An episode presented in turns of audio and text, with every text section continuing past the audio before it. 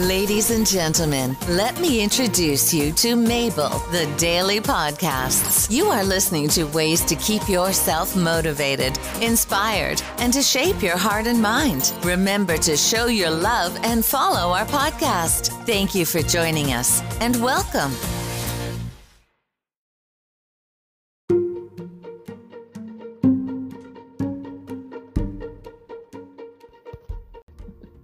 Hello, my name is Mabel, your hostess, and today we're going to discuss about something that happened last week. The most common pain relief drug in the world induces risky behavior. Study finds. This is from sciencealert.com. One of the most consumed drugs in the US and the most commonly taken analgesic worldwide could be doing a lot more than simply taking the edge off your headache, according to scientists. Paracetamol and sold widely under the brand names Tylenol and Panadol also increases risk taking, according to a study published in 2020 that measured changes in people's behavior when under the influence of the common over the counter medication. Acetaminophen seems to make people feel less negative emotion when they consider risky activities. They just don't feel as scared.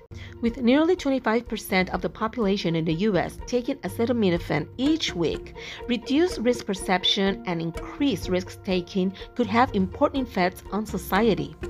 The findings add to a recent body of research suggesting that acetaminophen's effects on pain reduction also extend to various psychological processes, lowering people's receptivity to hurt feelings, experiencing reduced empathy, and even blunting cognitive functions.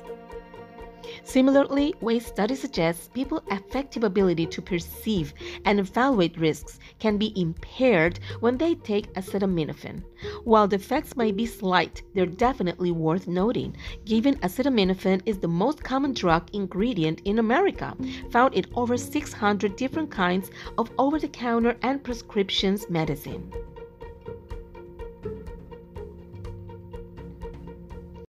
In a series of experiments involving over 500 university students as participants, Way and his team measured how a single 1000 milligrams dose of acetaminophen, the recommended maximum adult single dosage, randomly assigned to participants affected their risk taking behavior.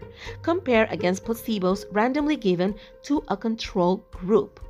In each of the experiments, participants had to pump up an uninflated balloon on a computer screen, with each single pump earning imaginary money. Their instructions were to earn as much imaginary money as possible by pumping a balloon as much as possible, but to make sure not to pop the balloon, in which case they would lose the money. The results show that the students who took acetaminophen engaged in significantly more risk taking during the exercise relative to the more cautious and conservative placebo group. On the whole, those on acetaminophen pumped and burst their balloons more than the controls.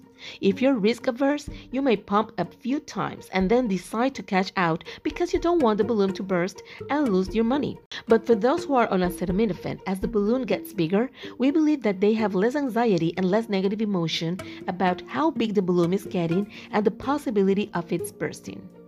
Overall, however, based on the average of results across the various tests, the team concludes that there is a significant relationship between taking acetaminophen and choosing more risk, even if the observed effect can be slight.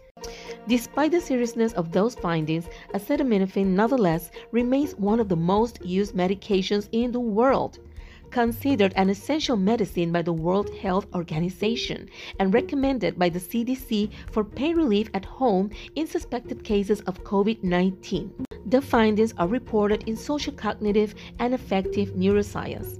Thank you for listening, and I hope you have a great day. Until next time.